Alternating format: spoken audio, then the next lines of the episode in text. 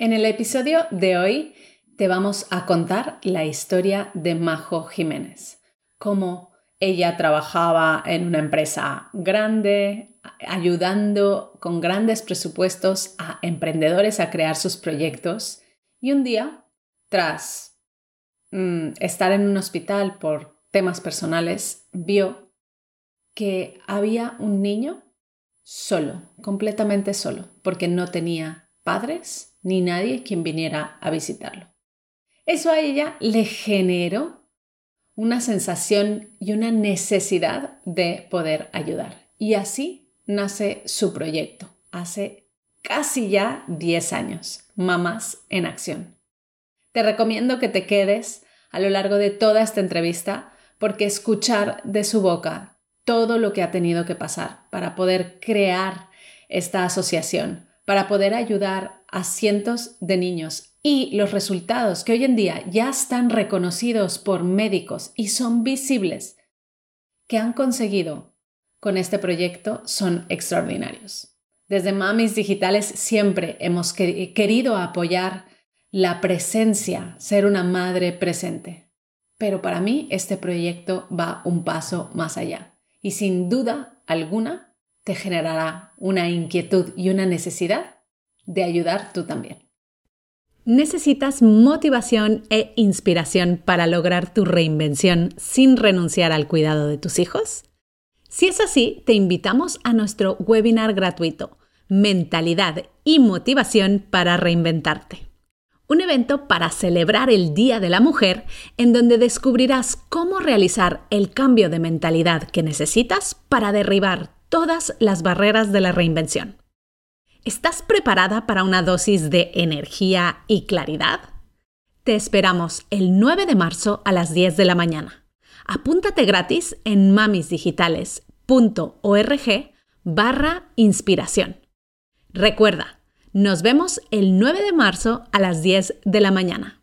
Reserva tu plaza gratuita ahora en mamisdigitales.org barra inspiración.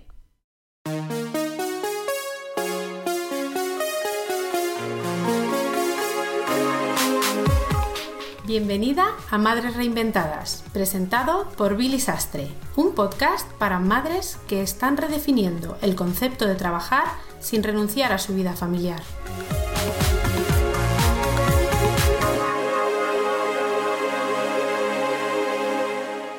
En el episodio de hoy vamos a contarte la historia de Majo Jimeno. Majo, bienvenida al podcast de Madres Reinventadas.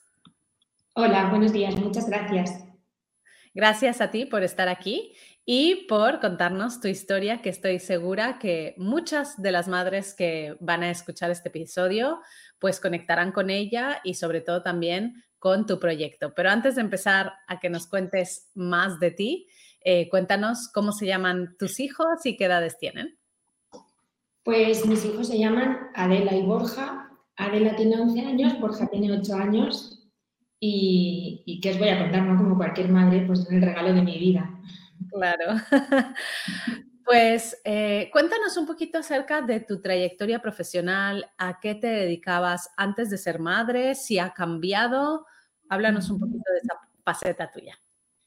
Bueno, yo eh, soy, eh, me dedico al marketing, he estudiado marketing, toda mi vida mi trabajo ha ido en torno al marketing, trabajaba en una fundación, en la fundación de una entidad bancaria, una de las más grandes en España, llevando el departamento de emprendimiento. Mi trabajo era eh, fomentar el emprendimiento y apoyar a emprendedores para que pusieran en marcha sus ideas con un montón de presupuesto que en los años de bonanza ¿no? los bancos tenían era un trabajo que me apasionaba, la verdad era chulísimo, dirigir casi 40 cátedras en universidades de toda España. Y, la verdad es que era muy feliz en mi trabajo, todavía no era madre y disponía de mi horario, eh, organizaba eventos, pero de repente pues, me convertí en madre y parecía que tenía pues, la vida perfecta, ¿no? Eh, tenía mi primera hija, un trabajo de 8 a 3, eh, un puesto de responsabilidad donde yo podía poner en marcha mis ideas, mis proyectos pero de repente algo cambió y, y, yo empecé a entrar como en una crisis, una situación personal bastante dura. Y paralelo en eso, descubrí que había un niño que enfermo y solo en un hospital aquí en Valencia. algo que yo no entendí. Un niño que casualmente, o a veces pienso que providencialmente, tenía la edad de mi hija, no tendría ni dos años, y, estaba enfermo en el Hospital La Fe, aquí en Valencia. Aquí las, las habitaciones son individuales, con lo cual si un niño está enfermo, está, si está solo, está solo, no tiene a nadie. No es como a lo mejor otros hospitales en el que hay varios niños hospitalizados en una planta y, si está solo, pues hay otros adultos, ¿no? Que quieres que no, pues están pendientes. A mí me llamó mucho la atención saber que ese niño estaba enfermo y solo y me acerqué a preguntar a control de enfermería, oiga, por favor, este niño, es que este niño no viene nadie. Y me dijeron, no, este niño no tiene nadie que le cuide. Y dije, hombre, ya, pero ¿quién viene a hacer con él lo que hago yo con mi hija cuando se pone enferma, no? No, no, aquí está en un entorno protegido y evidentemente en el hospital está en un entorno protegido, pero no hay nadie que haga eso que nosotros hacemos con nuestros hijos cuando se ponen enfermos, ¿no? Consolar, achuchar, simplemente proteger, calmar. Yo me quedé como muy impactada y entonces les dije, oiga, ¿me puedo quedar yo esta noche? ¿Puedo venir mañana? Eh, yo tengo quien cuida a mi hija y yo puedo pues, prestar un servicio a este niño. Y entonces me dijeron, ¿tú a qué colectivo perteneces? Dije, no, yo a ninguno. Yo soy una madre normal que acabo de descubrir esto y la verdad que me he quedado bastante impactada. Entonces, mm, me gustaría ayudar. Y me dijeron, bueno, a título personal aquí no puedes. Cosa que hoy en día agradezco, ¿no? Porque ¿quién dice que tú eres de fiar para que te dejemos a solas en una habitación con un menor? Claro. Pero yo en aquel momento eso me, me, chocó tanto de, bueno, tú tienes un niño que está enfermo y solo, yo quiero ayudar y tú prefieres que el niño esté enfermo y no me dejas llegar a él, ¿no? y, ahí fue cuando empecé a sufrir, de verdad, porque yo me iba a mi casa, cogía a mi hija en brazos y yo veía a ese niño. Y yo decía, ¿quién está haciendo esto para con él? ¿no? Y creo que de esa empatía de madre, pues yo no me sacaba ese niño de la cabeza. Donde yo iba hablaba del niño. Volví al trabajo y tú sabes que hay niños enfermos y solos. En mi casa, en mi familia, con mi madre, con mis cuñadas, con mis amigas, salíamos a tomar algo con las mamás del cole. O sea, para mí se convirtió en un monotema. Y claro, pues meses después, cuando yo veía que no superaba aquello, que aquello cada vez como que me dolía más por dentro, pues nació Mamás en Acción. Desde la imprudencia absoluta de una madre que, que solo quiere acompañar a un niño y sin darse cuenta, porque ya te digo que mm, de forma totalmente incauta, pusimos en marcha una organización para acompañar a los niños que están enfermos y solos en los hospitales de España. ¡Wow! Qué bonito proyecto. Yo la verdad es que no lo conocía, lo descubrí ahora. Sí que es verdad que cuando yo trabajaba en una multinacional, en MRV, eh, que tenían en aquel momento una fundación específica para niños, recuerdo que uno de los proyectos era esto, acompañar a niños enfermos o traer a las familias, ¿no? Porque hay veces que, por ejemplo, en Barcelona, que hay hospitales grandes donde se dan grandes tratamientos, pues a lo mejor tratan a algunos niños, pero las familias no tienen eh, la economía suficiente para estar con ellos, ¿no? Entonces, cuéntanos un poquito, eh, bueno, nació la idea a, partir de esta inquietud, pero ¿quién más se unió a este proyecto? ¿Cómo habéis hecho para crear una organización así? Tú ya tenías un poco de experiencia, ¿no? Con, el, con, el, con tu trabajo anterior, pero ¿cómo, cómo sale esto? Bueno, experiencia ninguna, porque fíjate que yo asesoraba a los emprendedores a ponerse en marcha y a crear modelos de negocio que fueran sostenibles. O sea, nosotros eh, validábamos una idea, medíamos el tamaño del mercado, prototipábamos el modelo, generábamos un mínimo producto viable, una más en que nunca pasó por ahí. O sea, jamás puse en marcha una organización desde los conocimientos que tenía el emprendimiento porque, entre otras cosas, yo nunca tuve la decisión de, bueno, pues voy a emprender y voy a crear un proyecto y voy a ver cuántos niños hay en España a los que podamos llegar, esto cuánto va a costar, no para nada. O sea, es que Mamás en Acción tenía todas las de salir mal, porque fíjate qué incauta fui que cuando puse en marcha Mamás en Acción ni siquiera sabía que en España había más niños. Es que hace dos años que tuve como un, no sé, despertar en el que tuve mucho miedo porque dije, ostras, yo no pensé si había más niños. Y si monto todo esto y vio a toda la gente y resulta que era un caso aislado, en aquel momento no lo sabía, ¿sabes? Y esto no era una problemática social. Entonces no, no nació de ahí. Pero bueno, la cuestión es que yo empecé a contar a mis amigas, como te decía, y muchas de ellas me decían, Majo, eso no es posible, que esto es España, que esto no es China ni India, ¿sabes? Que aquí hay niños. Y yo decía, ya, ya, pero que yo lo he visto. Y otras me decían, ¿y, qué podemos hacer? ¿no? Entonces, cuando había que me decía, si puedo hacer algo, cuenta conmigo. Yo decía, pues, pues ya somos tres, ya somos cuatro, no sé, Total, que un día dije, me levanté y dije, mira, no, no puedo más. O sea, aquí o tomas acción o dejas de quejarte, ¿no? No hay más. Entonces, si decides no hacer nada, está muy bien, pero entonces pasas página y avanzas porque no puedes estancarte en la queja y en el sufrimiento. Y si no eres capaz de hacer eso, tienes que tomar acción. ¿Y, y qué está en tu mano? ¿no? Y qué importante, fíjate que, que yo esto lo digo siempre, si en aquel momento yo hubiera pensado, vamos a acabar con la soledad de los niños en los hospitales de España, hubiera dicho, eso es imposible. O sea, ¿dónde vas? Pero fíjate que mi, mi intención era acompañar a ese niño, ¿no? No tenía una visión de acabar con un problema social, sino acompañar a un niño. Y eso fue lo que me permitió que el, problema, que, el, proyecto naciera. Cuando tú tienes un objetivo concreto, era el propósito de tu misión, te ponías en marcha hacia eso, acompañar a ese niño. Entonces, eh, nada, fuimos a la, cuando cogí a cuatro amigas y les dije, chicas, si me decís de verdad que cuento con vosotras, algo hay que hacer. Y es bueno, ¿y, qué hacemos? Entonces, nada, me informé, una, necesitábamos una figura jurídica, fui a crear una fundación, me presenté en la administración, hola, buenos días, vengo a crear una fundación. Muy bien.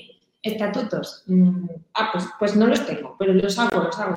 Vale, 30.000 euros. ¿Cómo que 30.000 euros? Sí, sí, es que para crear una fundación tú tienes que poner en un depósito 30.000 euros que además nunca más vuelves a recuperar.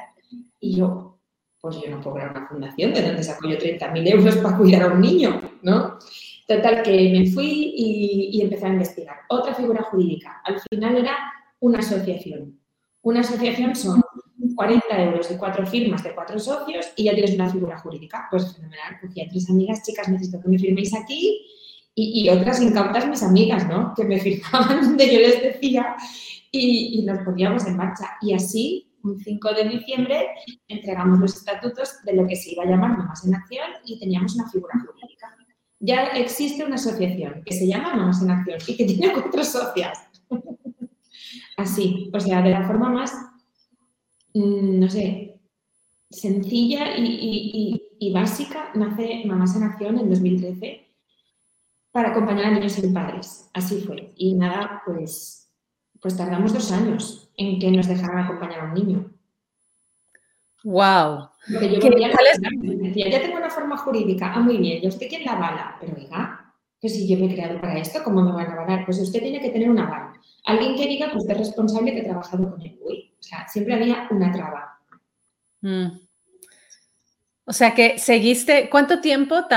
Dos años, ¿no? O sea, dos años estuviste traba tras traba tras traba y no tirabas la toalla. ¿Cuál fue eh, el principal motor, la principal gasolina que tú tenías, tú, imagino, en conjunto con tus amigas, ¿no? Porque al final esto se convierte en un proyecto de cuatro personas. ¿Cuál e-, era vuestro impulso para decir, bueno, no, ya, mm, pasamos? ¿Ese niño, ese mismo niño seguía hospitalizado, seguía solo? No lo sé, yo nunca pude llegar a él, nunca me dejaron acompañarle. Vale. La cuestión es que era como, no sé, la verdad, esto también lo he pensado muchas veces. ¿Cómo fue que, por qué no tiré la toalla? No lo sé. ¿Qué me hizo permanecer? Mm, no sé en aquel momento, porque claro, pasa una cosa y es que en el momento que vivimos estas cosas yo no era consciente de lo que se iba a convertir mamás en acción. Con lo cual me llevaba un registro consciente de las cosas que iban pasando, ¿no? Es como que yo iba siguiendo, y ahora lo veo como el camino de Santiago, o sea, me iban poniendo flechas y era como por aquí, vale, pues ahora tienes que tener una val, vale, vale, ¿dónde viven los niños sin padres? ¿no? Porque ¿quiénes son los niños que están enfermos y solos, los que no tienen padres?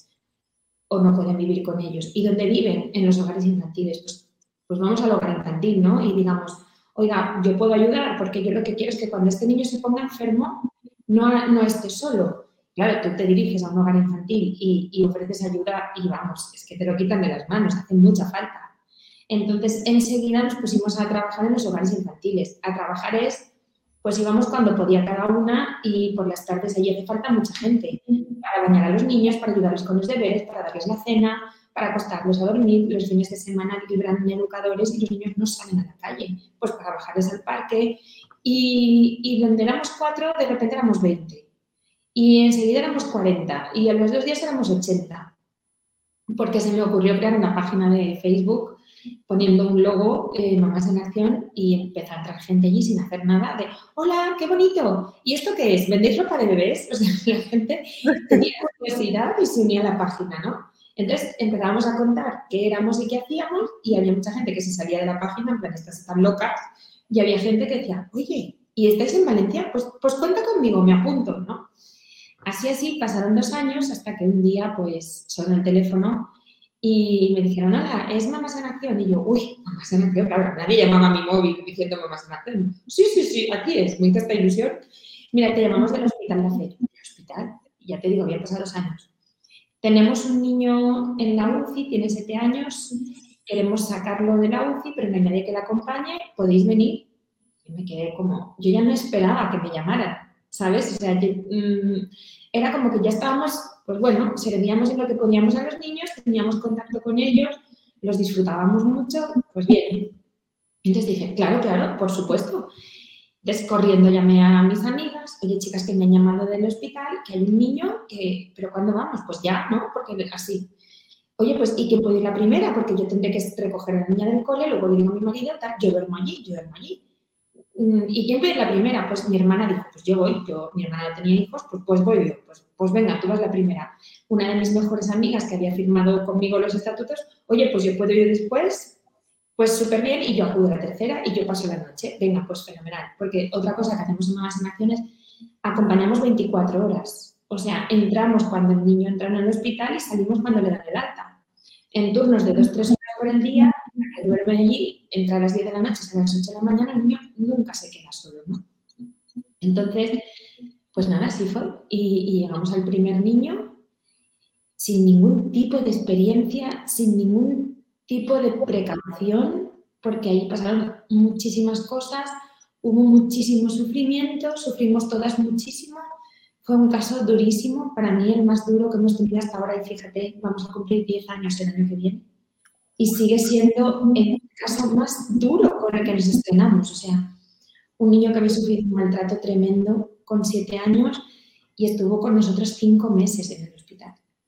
Entonces, en aquel momento éramos muy pocas, yo recuerdo que yo dormía tres noches a la semana en el hospital y las otras se turnaban por el día. O sea, el esfuerzo fue tremendo. Cuando le dieron el alta, mmm, salimos todas muy heridas. Porque, claro, mientras él estaba allí, todas nos volcamos en él, sin pensar lo que estábamos haciendo. O sea, el niño estaba por encima de todas nosotras, ¿no? Conciliábamos con nuestras familias, con nuestros hijos, le vimos sufrir mucho, mucho, había mucho dolor, mucho dolor, pero había mucho sufrimiento también emocional de ese niño. Nos volcamos en que él estuviera lo mejor posible cuando le dio el alta. Fue como um, empezamos a asimilar lo que habíamos vivido y nos separamos.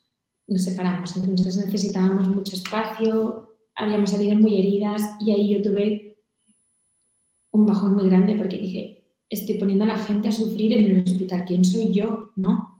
¿Con qué derecho? Yo cojo a mis amigas y a madres y las meto a sufrir en un hospital. ¿Cómo, cómo me atrevo yo a hacer esto? ¿no? Y bueno, los comienzos no fueron fáciles. Aunque te digo que los disfrutamos mucho el tiempo que estuvimos con él.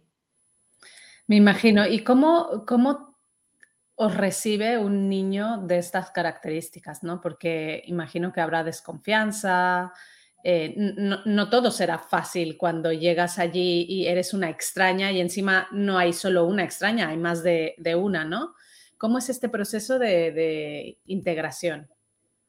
Pues mira, nosotros, la gente tiende a comparar a estos niños con los nuestros, ¿no? Entonces tú reflexionas eso pensando en tu hijo o tu hija y dices, si llegará un desconocido, pero el problema es que estos niños, por desgracia, no son como los nuestros estos niños tienen una necesidad de acompañamiento y de amor tan grande que cuando están enfermos, que es la situación más vulnerable en las que ellos se han visto, ¿no? Porque además no es algo leve, están en un hospital. Si fuera algo leve estarían en casa. Y están solos y de repente alguien viene a estar contigo y es como que se les abre el cielo, ¿no? Se acogen como un clavo ardiendo porque no entienden, están sufriendo, tienen miedo, tienen ansiedad, tienen dolor y de repente es una puerta y alguien dice, yo vengo a acompañarte. Entonces, es como que se aparece un ángel de la guarda en la habitación y te dice no tengas miedo. Entonces, ellos nunca, jamás nos han rechazado. Sí que es cierto que en los perfiles de los niños más mayores, nosotros acompañamos hasta 18 años, que es cuando se acaba la protección de la infancia. En niños de 15, 16, 14, a veces llegas y te dicen, pero tú qué haces aquí si tú no me conoces. Y dices, bueno, pero no quiero que estés solo ya, pero ¿qué más te da si tú no sabes nada de mí, ¿no? Y hemos aprendido a identificar que estos niños hablan desde el miedo. Tienen miedo a crear vínculos, tienen miedo a abrirse a ti porque si algo tienen es la herida de abandono, ¿no? Ellos crecen sintiéndose mm, no merecedores de que nadie les quiera, porque ya han sido rechazados o abandonados por sus padres.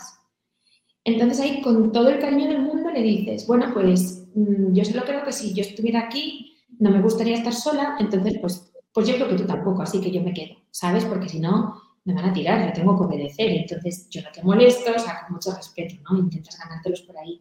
Ellos te miran como, o sea, que no te puedes ir, no, no me puedo ir, ¿sabes? Me han dado un turno, tengo que quedar, pero yo no te molesto. Yo me quedo aquí en el sofá y si quieres pues miro mi móvil y tú cuando quieras algo pues me lo pides, que yo vengo mañana. Entonces es muy divertido. Hay algunos que se tapan así con la sábana y no te quieren ver. Pero no hay ninguno, ninguno que al rato mmm, no se haya abierto a ti, no te acabe contando su vida, no te cuente el chico la chica que le gusta, te pregunte por tu vida, por tus hijos, por la noche ya duermes con ellos y a lo mejor se despiertan a mitad noche, majo, ¿pasa algo? Me levanto corriendo del sofá. ¿Estás, ¿Estás ahí? Claro que estoy aquí. No, no, no, solo quería saber que estabas, ¿no?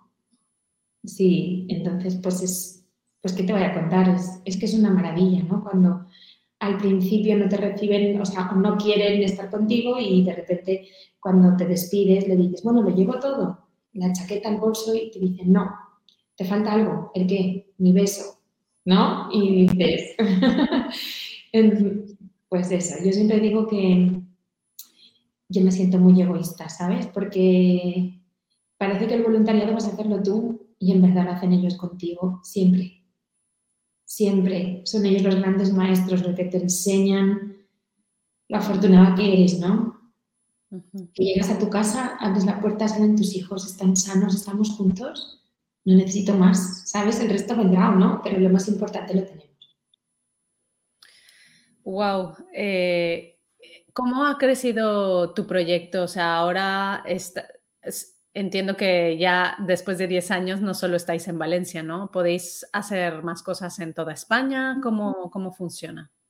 Pues en noviembre de 2018, el hospital donde empezamos ya llevábamos más de 10.000 horas de acompañamiento y siempre el jefe de pediatría y la psiquiatría infantil detectaban que pasaba algo.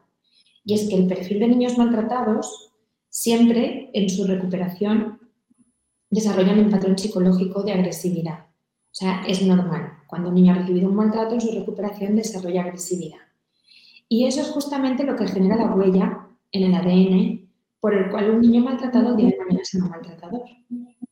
En el caso de los niños que acompañaban más en acción maltratados, como el primero que te he contado, pues venía la psiquiatra infantil y nos decía, se va a poner agresivo, no es vuestra culpa, pero nos tenéis que avisar cuanto antes para que le mediquemos y que el niño no sufra.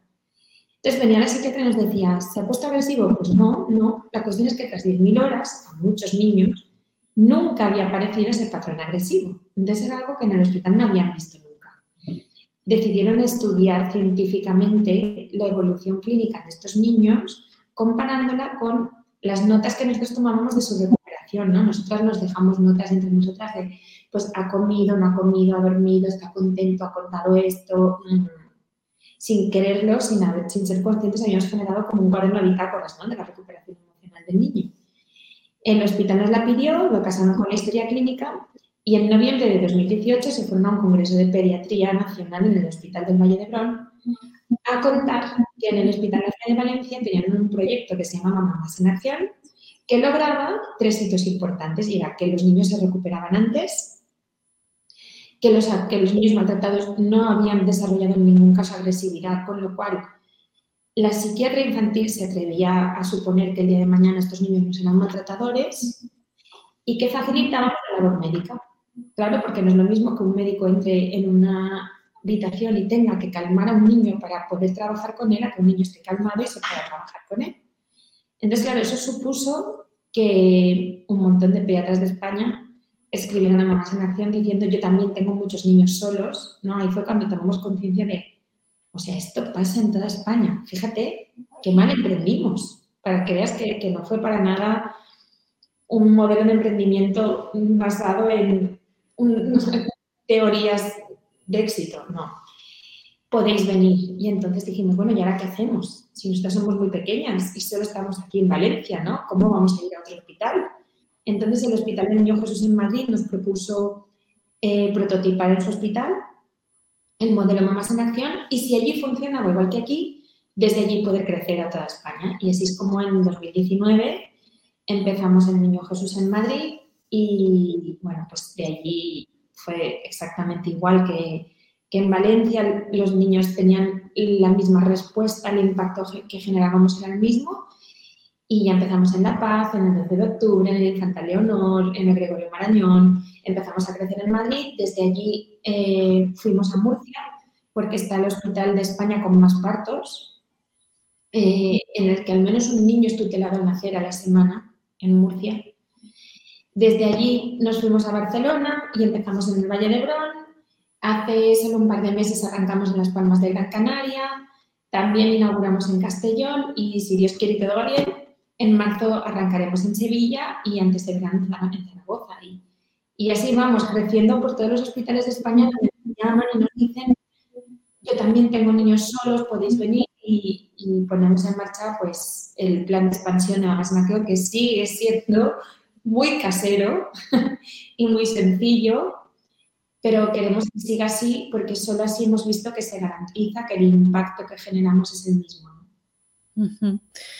¿Y cómo hacéis? Porque una cosa es que te llame un hospital, ¿no? Y que te diga necesito o, me gustaría contar con vosotras, pero ¿cómo es la otra parte, ¿no? ¿Cómo hacéis este llamado a... Son, entiendo que son todas mamás o hay, eh, tenéis más gente, ¿no? Que hace voluntariado. Cuéntanos un poquito de esta parte. Pues llevamos poco tiempo, cuando estábamos haciendo el acompañamiento del primer niño que te he contado, eh, ahí nos, distanciamos, como te dije luego. Y el segundo llamamiento que tuvimos justamente fue mm, no menos duro, porque fue una bebé de 13 meses que falleció con nosotros de leucemia. Y falleció justo dos días antes de Nochebuena. Entonces, contábamos con menos personas porque después del primer acompañamiento, como te digo, muchas necesitaban aire ¿no? y respirar, estaban sufriendo, estaban haciendo su duelo y entonces de repente eh, recibimos un, un, chico que dijo, oye, descubierto lo que hacéis, mm, ¿yo puedo ayudar? Y dijimos, ostras, pues no nos habíamos planteado si aquí podían entrar hombres, porque, pero hace falta, hace falta, con lo cual, oye, ¿tú eres capaz de dar cariño al pie de una cama? ¿Tú puedes coger un bebé, consolarlo? Yo claro que sí, pues bienvenido a Mamá Entonces, eh, ahí fue cuando tomamos la decisión de que también podían entrar hombres y, aquí siempre hemos cabido todos. O sea, el filtro siempre es, tú eres capaz de dar cariño. Al pie de una cama, tú puedes consolar a Chucha, coger en brazos, dar biberones, vigilar boteros, correr por los pasillos si no hay dolor o estar en silencio porque la situación es tremenda. Yo sí, pues bienvenido a Mamás Nación. Entonces aquí somos chicas, chicos, mamás, papás, abuelitas, abuelitos, que están jóvenes, que están fuertes, que tienen tiempo y que quieren donarlo a niños que... Y es una maravilla, porque al cubrir 24 horas, pues necesitas perfiles que tengan tiempo en diferentes zonas de franjas del día, ¿no? Hay abuelitas y abuelitos que tienen las mañanas libres y ellos pueden contribuir ahí. Hay chicas y chicos que son estudiantes y, pueden hacer mañanas porque estudian por las tardes o pueden dormir allí porque o pueden hacer fines de semana y hay mamás que pueden hacer noches porque dejan a sus hijos en la casa y, entre todos cubrimos todos los turnos. Y la verdad es que es un regalazo, porque también en este camino hemos aprendido que a veces acompañar, por ejemplo, a un adolescente chico que lo que tiene es una carencia de un referente masculino en su vida, de repente aparece un papá en acción y crea un vínculo tremendo y lo admira profundamente y le da esos consejos que necesitaba y y que te voy a contar, ¿no? Y dices, jo, qué bien hecho está esto, sin haberlo pensado. O sea, cómo Mamás en Acción ha llevado totalmente el proyecto por donde ha querido y ha seleccionado a las personas adecuadas y, y pues, pues sí, pues sí, por suerte, gracias a Dios, Qué bonito, qué bonito. Entonces, em, ¿cómo podemos hacer? Porque aquí en este podcast solo nos escuchan mamás. Eh, es verdad que aquí Mamis Digitales es una gran comunidad de madres. Nosotras luchamos por ser madres presentes para nuestros hijos, pero este proyecto a mí, mm, vamos, me, parece impresionante y cómo podemos estar presentes para esos hijos que, que necesitan ese cariño, ¿no? Entonces, ¿Cómo podemos hacer si queremos participar, si queremos unirnos a este gran proyecto? Pues mira, en Mamás en Acción tenemos una ley interna que es nuestra primera ley y es, si tú eres mamá en casa, porque como no solo somos madres, ¿no?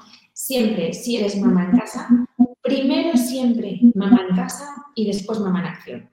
O sea, si es el cumple de tus hijos, si están malitos, si tienes función escolar, mm, siempre primero mamá en casa y te coges los turnos cuando tus hijos no te reclaman o cuando no te necesitan.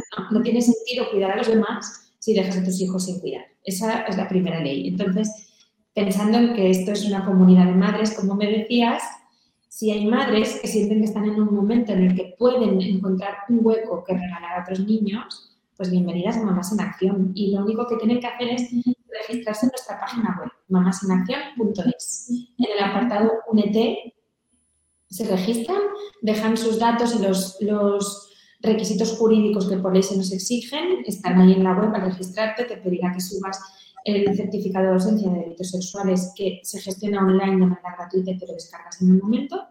Y cuando tú has completado el proceso jurídico, Mamás en Acción contacta contigo ya te citan para una pequeña formación presencial de un par de horas, donde te vamos a contar no cómo cuidar, no cómo acompañar, porque eso cada uno lo hace como, como le sale, ¿no? Tú no puedes decir a alguien cómo querer a alguien, pero sí te vamos a contar que no tienes que hacer nunca para que todo vaya bien. Vale. Y te vamos a dar ese manual de acompañamiento para que puedas unirte y, y disfrutar del proceso o al menos no sufrir más de lo que debes sufrir en cada momento para volver a tu casa sana emocionalmente y seguir siendo mamá en casa. Eso es lo más importante. ¿no? Ninguna madre puede salir tan herida de un sitio como que en su casa no pueda recuperarse y deje de ser mamá en casa. Entonces no puedes hacer este voluntariado y está súper bien. O sea, no pasa nada. Eh, Majo, entiendo que todo este proceso, todos estos años, has aprendido un montón de cosas, pero yo te voy a preguntar de tus hijos.